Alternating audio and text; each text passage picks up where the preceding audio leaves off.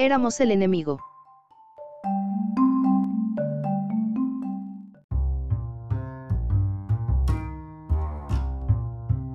En esta impresionante memoria gráfica, el actor, autor y activista George Takei repasa la aterradora niñez que vivió en los campos de concentración estadounidenses, cuando formó parte de los 120.000 japoneses americanos que el gobierno estadounidense mantuvo presos durante la Segunda Guerra Mundial.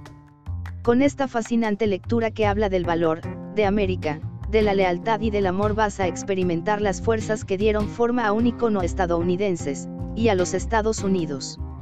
Editor original, Top Self.